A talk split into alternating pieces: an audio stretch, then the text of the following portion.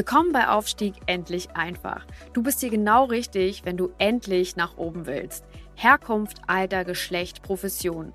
Ganz egal. Jeder kann aufsteigen. Hier bekommst du Inspiration, Tools und Anleitung und vieles mehr für deinen Aufstieg. Verbessere die Welt und dein Leben mit Aufstieg endlich einfach.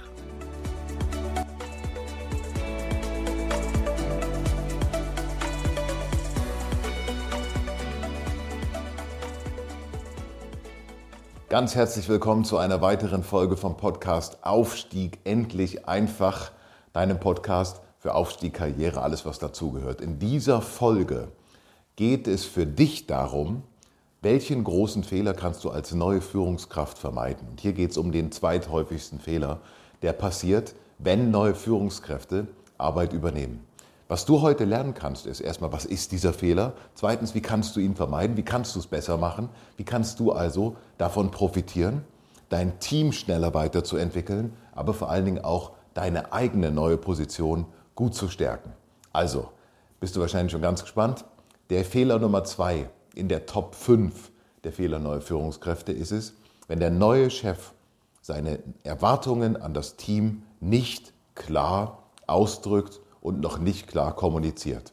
Also Fehler Nummer zwei in der Rangfolge der fünf größten Fehler ist unklare Erwartungen des neuen Chefs an sein Team, an seine Mannschaft. Okay, so weit, so gut. Ist ja auch ganz verständlich. Neuer Mann kommt, wird in eine Position eingesetzt, muss sich jetzt erst einmal ein Bild machen von dieser ganzen Situation, muss versuchen zu verstehen, weiß natürlich, du wirst von oben beobachtet, Du weißt natürlich auch, deine Frau zu Hause oder dein Mann zu Hause oder die Familie zu Hause, ähm, die interessieren sich dafür, wie es bei dir läuft. Du weißt natürlich, deine Mitarbeitenden gucken ganz genau, was du tust. Das heißt, die Erwartungshaltung ist riesig.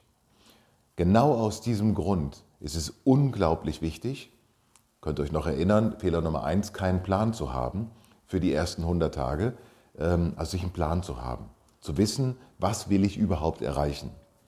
Und der zweitwichtigste Punkt, nachdem man weiß, was man erreichen will, ist das nach außen klar zu kommunizieren.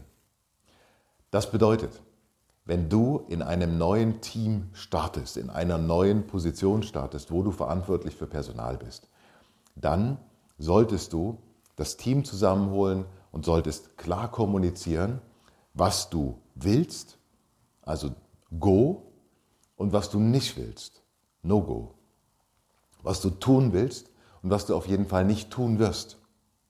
Und ich verrate dir hier die drei wichtigsten Punkte, die du mit deinem Team kommunizieren solltest.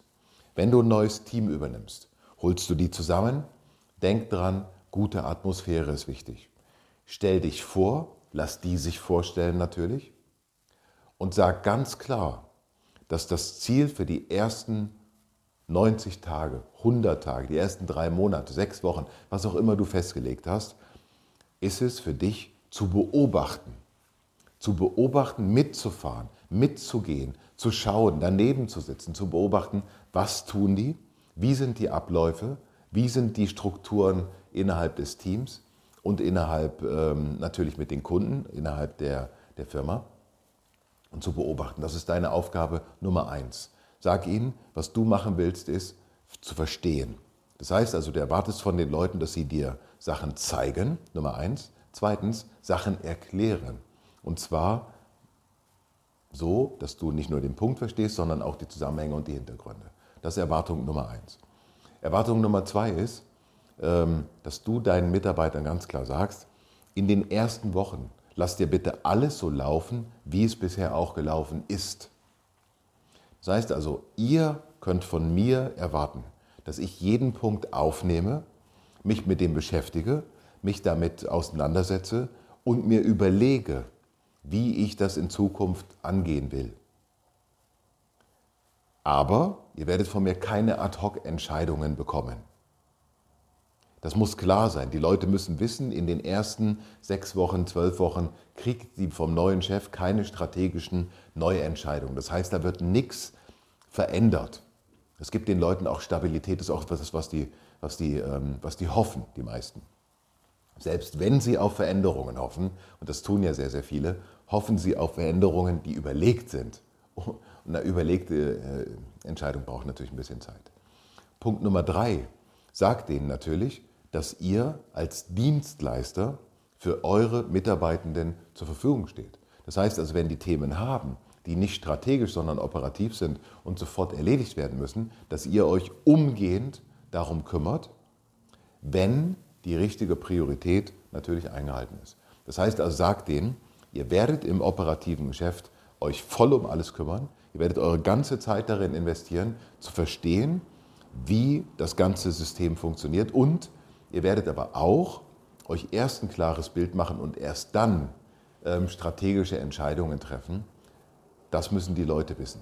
Wenn diese Erwartungshaltung geklärt ist, das heißt, wenn die Leute wissen, was ihr tun wollt, wenn ihr aber auch den Leuten sagt, was ihr von ihnen erwartet, dass sie zum Beispiel klar kommunizieren, Nummer eins, dass sie ähm, euch Sachen informieren, aber auch die Hintergründe erläutern, ja, und natürlich, dass sie trotzdem mit operativen Themen zu euch kommen, dann ist eigentlich ein großer Teil der Erwartungshaltung ähm, schon mal besprochen. Was darin noch nicht ist, ist, ähm, ja, was aber ein wichtiges Thema ist, ein Zusatzthema, ist die Erwartungshaltung an den persönlichen Umgang.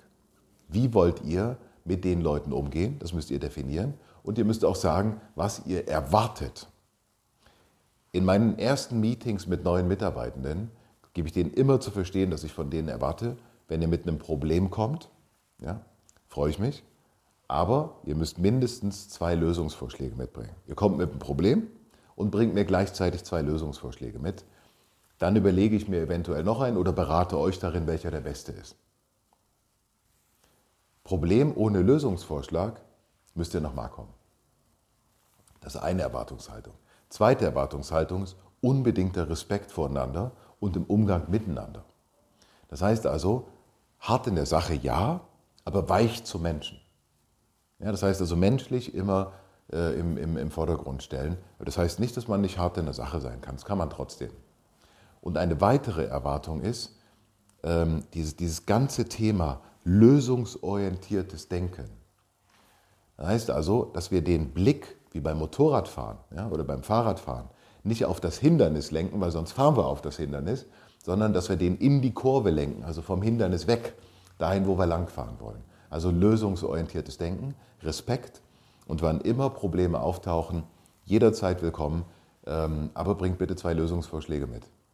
Und als letzten Punkt, den ich erwarte von meinen Leuten, ist, ich erwarte von denen, dass sie Fehler machen. Ich wünsche mir, dass wir Fehler machen.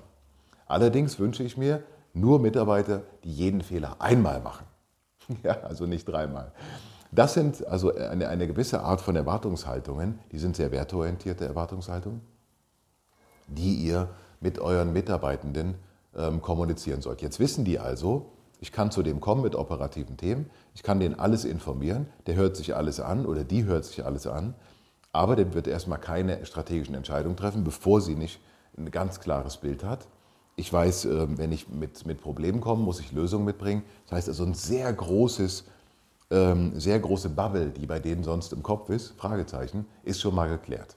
Das sind die wichtigsten Themen, die ich euch mitgeben will zu dem Thema klärt die Erwartungen oder ungeklärte Erwartungen von neuen Chefs. Ich hoffe, dass ich euch damit helfe. Bitte kontaktiert mich, ähm, bucht mich, ja, kommt auf mich zu.